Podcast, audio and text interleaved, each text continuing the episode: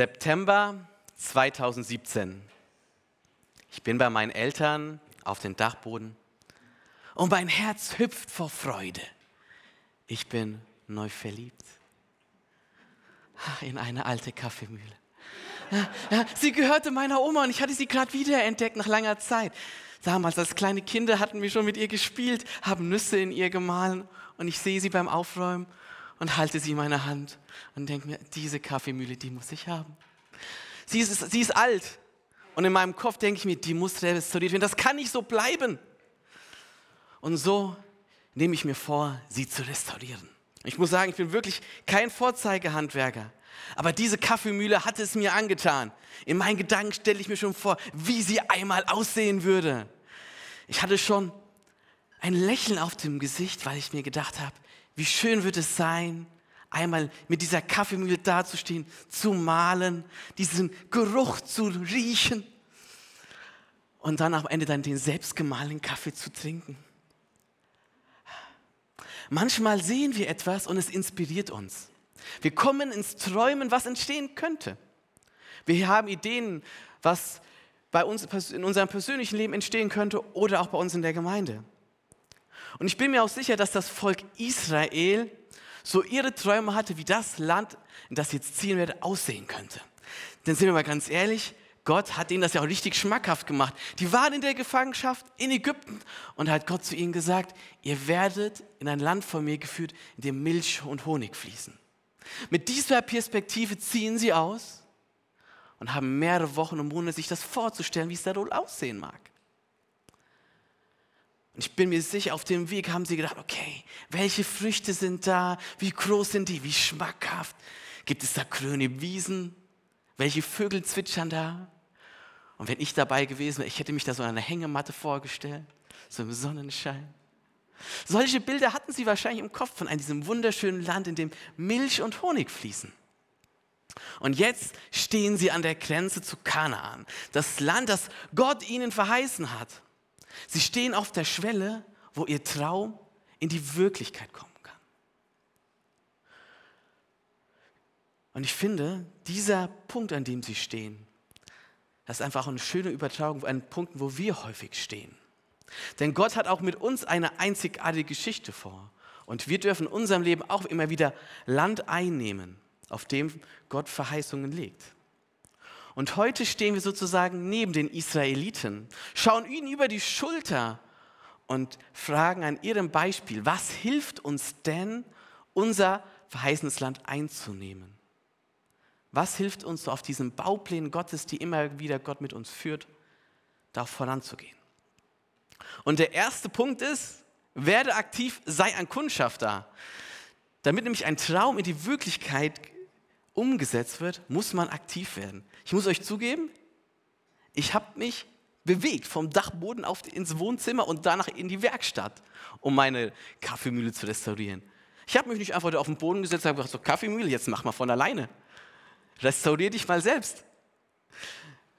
Wir müssen aktiv werden. Ähnlich ist es auch bei den Israeliten. Sie werden aktiv. Mose sendet Kundschafter aus. Sie sollen das Land erkunden schauen, was dort ist, welche Menschen dort leben, wie sie dort leben, was es dort gibt, wo Berge, wo Täler sind. Und Mose wählt dazu zwölf Personen aus, die Leiter in dem Volk sind. Aus jedem Stamm sendet er einen los. Sie sollen Informationen sammeln. Und ohne zu murren gehen sie los. Und ich finde, dieser Aspekt kommt häufig zu kurz, wird gar nicht gewürdigt, was sie da eigentlich machen. Schließlich setzen sie ja hier ihr Leben aufs Spiel. Im Kern sind das jetzt ja quasi zwölf Millionen, äh, zwölf Millionen, zwölf Männer, die Spione sind in einem fremden Land. Stets in der Gefahr, gefangen genommen zu werden, stets im Unwissen, was hinter der nächsten Ecke ihnen begegnen wird. Das waren jetzt keine Angsthasen, die da jetzt losgeschickt werden. Das waren Menschen, die richtig Mut hatten.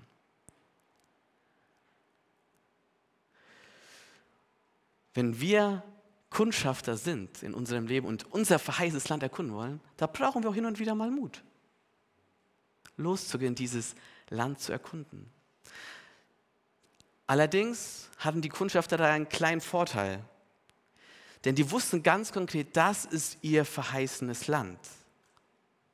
Wissen wir, was unser Land ist, worauf Verheißungen liegen? Ich bin sehr, sehr dankbar, dass wir hier so ein Schriftstück haben, die sich Bibel nennt, weil darin wird nicht, uns nicht nur diese wunderbare Geschichte erzählt, wo wir einiges über unser Leben lernen können, denn in der Bibel finden wir auch viele Verheißungen, die Gott auch uns gibt. Verheißungen, die so ein Fundament bilden, auf denen dann Gottes Baupläne immer höher wachsen und konkreter werden. Da gibt es die Verheißung, dass Gott jeden einzelnen von uns toll gemacht hat und in dieser Welt gebrauchen möchte. Das führt dazu, dass im Neuen Testament gesagt wird, jeder, jeder Einzelne, egal wie jung oder wie alt, der hat einen Platz in dieser Gemeinde, in seiner Gemeinde und darf sich mit seinen Gaben und Fähigkeiten dort einbringen. So wie es einfach zu ihm passt. Egal, keiner zu jung und auch keiner zu alt. Jeder hat seinen Platz. Und dort, wo man ist, darf man sich einbringen. Möchte Gott einen gebrauchen. Eine weitere Verheißung ist, die an der Gemeinde gilt, dass Gott durch die Gemeinde ein Licht in dieser Welt sein möchte. Dass andere Menschen Gottes Liebe in dem, was wir sind und was wir tun, erkennt. Und eine Verheißung, die das alles umrahmt, an sich finde ich eine der schönsten Verheißungen, dass Gott immer bei uns ist, wo wir auch sind. Egal, ob wir in dieser Kirchengebäude sind oder zu Hause, in der Bahn, auf der Toilette, ja? Wir, egal wo, egal wo wir sind. Gott lässt uns nicht alleine. In den gesamten Herausforderungen, wo wir stehen mögen. Gott ist da. Und diese Verheißungen, die wir in der Bibel finden, die sind so ein Fundament, auf dem wir aufbauen können. Jetzt können Sie vielleicht sagen, ja schön, aber wie wird das denn jetzt ganz konkret? Da kann ich leider sagen, ja, das weiß ich für dich auch nicht. Ja, da, also, da, musst du mit Gott im Gespräch sein, um das herauszufinden, was das verheißene Land für dich im Endeffekt ist. Das müssen wir auch als Gemeinde immer wieder hinhören und Gott fragen, was hast du mit uns vor, wie wir in dieser Welt, in der wir jetzt gerade sind, dein Licht hineintragen können. Was ich sagen kann, ist, dass man über bestimmte Fragen nachdenken kann, um eine Ahnung zu bekommen, was unser verheißenes Land ist. Zu überlegen, welche Gaben und Fähigkeiten hat dein Gott in dich hineingelegt. Entwickel die, lerne sie kennen und probiere dich aus, um herauszufinden, was das sein könnte.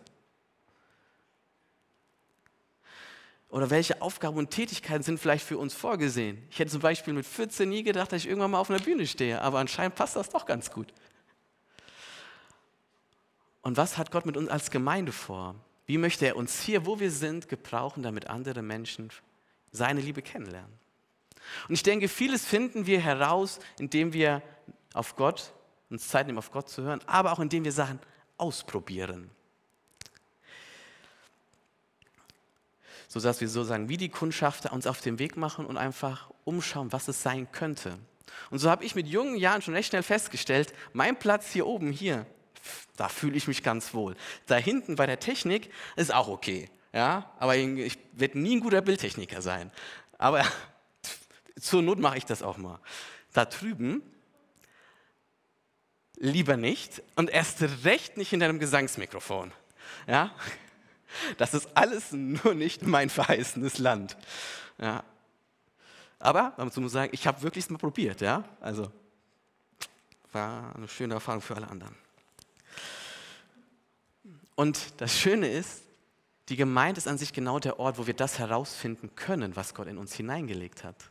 Hier geht es nicht darum, dass wir gerade schon alles können, sondern dass wir entdecken und entfalten, was Gott in uns hineingelegt hat. Mose wählt zwölf Personen aus, aus jedem Stein ein. Und an sich ist das ja ein richtig genialer Plan. Denn wenn diese zwölf Menschen, Menschen durch das Land Kanaan reisen und dann richtig begeistert sind von dem, was sie sehen, und das ist ja auch ein richtig, richtig schönes Land, wie sie ja im Endeffekt sagen, dann werden die das in ihre eigenen Stämme, in ihre Familien hineintragen und dann wird das ganze Volk Israel mit Begeisterung sagen, so, los geht's, das Land, das nehmen wir jetzt ein. So cool ist das. Ja, Mose hat aber nicht den Plan mit zehn von diesen zwölf Kundschaftern gemacht. Denn die haben ein Riesenproblem mit dem, was sie dort sehen. Und daher mein zweiter Punkt. Achte auf deine Perspektive. Zehn Kundschafter kommen zurück und erzählen, ja, das Land ist genial, aber die Menschen, die sind riesig und die Städte befestigt. Wir werden dieses Land niemals einnehmen. Und je länger sie reden, desto mehr steigern sie sich da vollkommen hinein. Am Ende kommen so quasi so Gruselgeschichten heraus, so sagen, die sind so riesig, neben denen sie wie Keuchstecken. Sie steigern sich in diese negative Haltung hinein. Und an ihren Aussagen können wir so drei Dinge erkennen, die auch uns hindern können, unser Land einzunehmen. Und das erste wird ganz augenscheinlich in den ersten Worten, die sie sagen. Sie sagen nämlich, dass sie das niemals schaffen werden. Und sie, dass sie sind getrieben und geleitet von der Angst zu scheitern. Und wie häufig denken wir doch auch, hey, das schaffe ich niemals, wenn ich das jetzt anpacke. Das wird niemals klappen. Und dann probieren wir es noch nicht mal aus. Wie häufig fangen wir aus Angst vom Scheitern manche Sachen nicht an. Und wenn du diese Angst kennst, dann sage ich dir, probier dich aus und scheitere fröhlich. Ja. Ich habe einige meiner wertvollsten Erfahrungen gemacht, indem ich auf die Fresse geflogen bin. Ich habe da super vieles gelernt. Und zugleich ist nämlich auch jedes Scheitern eine Einladung daran, nochmal ganz neu in Gottes Liebe zu baden. Denn Gott liebt dich auch, wenn du auf die Nase fliegst. Gott geht es nicht um deine Performance, es geht Gott um dein Herz. Die Kundschafter haben aber nicht einfach nur Angst. Sie vertrauen auch nicht in ihre eigenen Stärke. Ja, sie haben richtiges Misstrauen. Sie sagen ja, neben diesen riesigen Männern wären wir sowieso ganz, ganz kleine Heuschrecken. Eine Bewegung von denen, wir werden zertreten. Sie sehen die Stärke der anderen aber die eigene Stärke sehen sie gar nicht mehr. Und dann sind wir doch auch, recht gut. Die Stärken von anderen zu sehen, aber unsere eigenen Stärken dafür blind zu werden. Und wie häufig denken wir doch auch, ach, die Person, die, die da, die kann das doch viel besser. Und vielleicht ist das auch so. Die Männer waren da ja auch recht groß in einem anderen Land. Aber das heißt ja nicht, dass wir das nicht auch können, dass wir nicht auch etwas haben aber dass wir das auch können. Denn Gott hat jeden Einzelnen von uns begabt und möchte uns, so wie wir sind, hier gebrauchen. Und wenn wir uns das anschauen, was die Kundschafter sagen, fällt eins ganz, ganz deutlich auf. Sie reden immer von ihren Ängsten und was sie denken und sie verlieren kein Wort über etwas. Gott. Sie vergessen Gott in, diesem, in ihrer Stelle. Und das finde ich irgendwie unglaublich. Das sind ja Leiter vom Volk Israel. Die haben es erlebt, wie Gott sie aus Ägypten herausgeführt hat. Auf dem Weg zu diesem Verheißungsland haben sie einige Wunder erlebt. Sie müssten irgendwie Erfahrungen ja mit Gott gemacht haben. Und doch scheint es hier so, als ob die nur die Probleme sehen und nicht Gott, der immer wieder Probleme auch schon in der Vergangenheit gelöst hat. Es sieht so, als ob so eine gewisse Distanz zwischen ihnen und Gott sich eingeschlichen hat, dass ihre Beziehung zu Gott irgendwie eingeschlichen ist, eingeschlafen ist und ihr Blick so vor dem Problem gefangen ist, dass sie Gott und seine Möglichkeiten gar nicht mehr in Erwägung ziehen. Und deswegen sagen die dann auch am Ende, wir schaffen das niemals. Josua und Kaleb, die anderen zwei Kundschafter, die können das nicht verstehen. Sie sagen, ja, das Land ist genial, da stimmen wir euch zu. Und ja, die Menschen, die sind riesig. Und ja, die Städte sind auch gut befestigt. Aber mit Gottes Hilfe werden wir das Land einnehmen. Vertraut Gott. Josua und Kaleb haben einfach eine andere Perspektive. Sie schauen nicht auf die Probleme, sondern auf Gott, der die Macht hat, jedes Problem zu lösen. Und wenn wir ein neues Land einnehmen möchten, und wenn wir ein neues Land einnehmen werden, wird es auch immer etwas gehen, das uns herausfordert und Angst in uns auslöst. Achtet darauf, dass ihr immer wieder euren Blick auf Gott richtet und auf seine Möglichkeiten. Denn unsere Perspektive, die ist häufig schon grundlegend entscheidend, ob etwas klappt oder nicht. Das können wir bei George Danzig erkennen. Er ist bis heute ein angesehener Mathematiker. Er studierte in den 1930er Jahren Mathematik an der University of California in Berkeley. Eines Tages kam er wie häufiger, zu spät in seinen Kurs. Schnell schrieb er die Hausaufgaben von der Tafel ab und verfolgte anschließend gespannt den Unterricht. Zu Hause stellte er dann fest, dass diese Hausaufgaben irgendwie schwerer waren als gewohnt.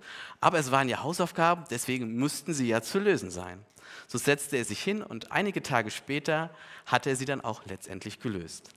In der kommenden Woche stellte sich dann heraus, dass es sich gar nicht um die Hausaufgabe gehandelt hat, sondern der Lehrer hatte bis dahin zwei unlösbare mathematische Probleme an die Tafel geschrieben. Unsere verheißenen Länder sind keine unlösbaren mathematischen Probleme. Es sind Hausaufgaben, die wir mit Gottes Hilfe meistern können. Daher auch drittens, sei ein Ermutiger und lass dich ermutigen. Nachdem die zehn Kundschafter ihre Kruselgeschichte von dem verheißenen Land erzählt haben, eskaliert die Stimmung im Volk. Sie wollen zurück nach Ägypten, sie wollen Mose absetzen. Und in diese aufgehitzte Stimmung erheben Josua und Kaleb immer wieder das Wort und ermutigen das Volk, mit Gottes Hilfe schaffen wir das. Und anscheinend machen Josua und Kaleb das so hartnäckig, dass das Volk richtig genervt von denen ist. Ja, die, die denken, die müssen wir endlich zum Schweigen bringen. Sie sammeln schon Steine, um ihnen ein paar gegen den Kopf zu werfen. Und dann setzt Gott dem Chaos ein Ende und zeigt sich dem ganzen Volk in seiner Herrlichkeit. Und ich finde, hier wird richtig schön deutlich, was für Ermutiger Josua und Kaleb eigentlich sind. Die versuchen, in dieser besonderen Situation Menschen zu ermutigen, auf Gott zu hören und Gottes Bauplan zu folgen.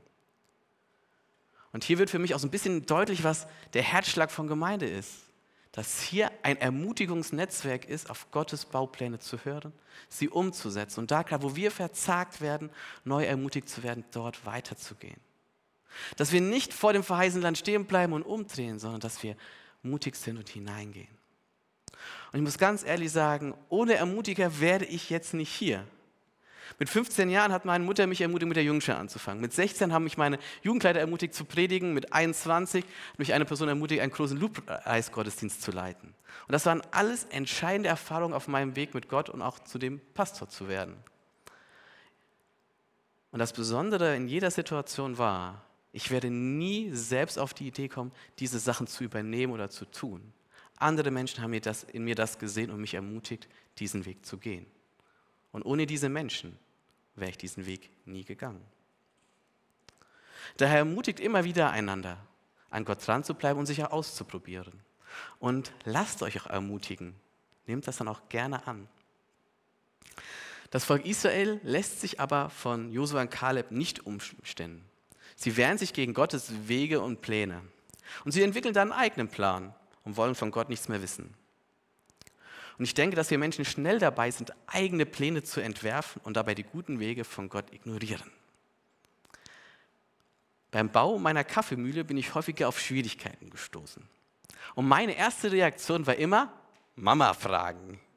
Denn sie ist Steiners Tochter und die hat für jedes Problem, was handwerklich der Natur ist, immer eine Lösung. Also habe ich mir immer von ihr erklären lassen, wie schafft man es jetzt, da weiterzubauen. Und sie hatte wirklich sehr gute Lösungen. Und denkt ihr, ich habe mich auch daran gehalten? Nein. Ich habe mir natürlich immer wieder gedacht, ja, das, das muss doch noch irgendwie einfacher gehen oder anders oder schneller. Und so habe ich einige Pläne schön verworfen und dabei ganz schön viel Holz verschnitten. Und ich habe vor kurzem meine Mutter gefragt und sie hat gesagt, das war wirklich sehr leidvoll, mir zuzuschauen, wie ich das Ding restauriert habe. Und ich denke, dass es auch manchmal so uns mit Gott geht. Wir fragen vielleicht bei ihm nach, hören vielleicht sogar zu, aber dann entwickeln wir eigene Pläne, die wir, wir dann umsetzen möchten. Da mein vierter Punkt, kehre immer wieder um und mach Gottes Plan zu deinem Plan. Das Volk Israel ist so eingefangen von ihrem Plan, dass sie Steine in den Händen hält. Ist drauf und dran, Josua und Kaleb umzubringen. Aber da erscheint Gott ihnen in seiner Herrlichkeit. Alle werden still und legen die Steine nieder. Plötzlich ist alles anders. Wenn Gott uns gegenwärtig wird, lösen sich falsche Bedenken in Luft aus. Und das Volk Israel richtet sich auf Gott hin und hört zu. Und Gott er spricht durch Mose zu ihnen. Er zeigt ihnen, dass ihr Handeln Konsequenzen hat. Sie müssen zurück in die Wüste. Stagnation für 40 Jahre.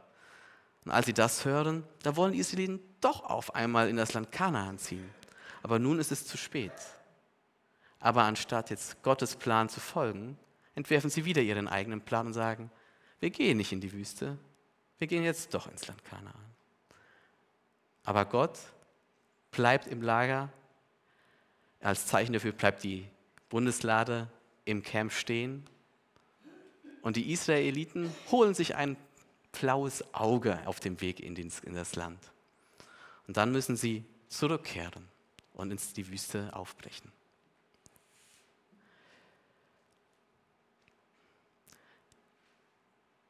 Was ich sehr, sehr schön finde an sich, so komisch das klingt, an diesen Irrwegen, die das Volk Israel geht, wird deutlich, dass wir, egal was passiert, egal welchen Umweg wir gehen und welche Irrwege wir gegangen sind, immer wieder zu Gott umkehren können. Er verwirft uns nicht. Und ich finde, das wird so super deutlich in dieser Geschichte, wie Gott trotzdem festhält. Und in die Bibel erzählt die Geschichte, dass Gott uns immer wieder die Möglichkeit zur Umkehr schenkt. Und das erkennen wir hier auch am Kreuz. Am Kreuz erkennen wir, wozu unsere eigenen Pläne führen. Zu Leid und Schmerzen. Am Kreuz erkennen wir aber auch, wozu Gott bereit ist, mit diesem Umwegen, Irrwegen von uns umzugehen.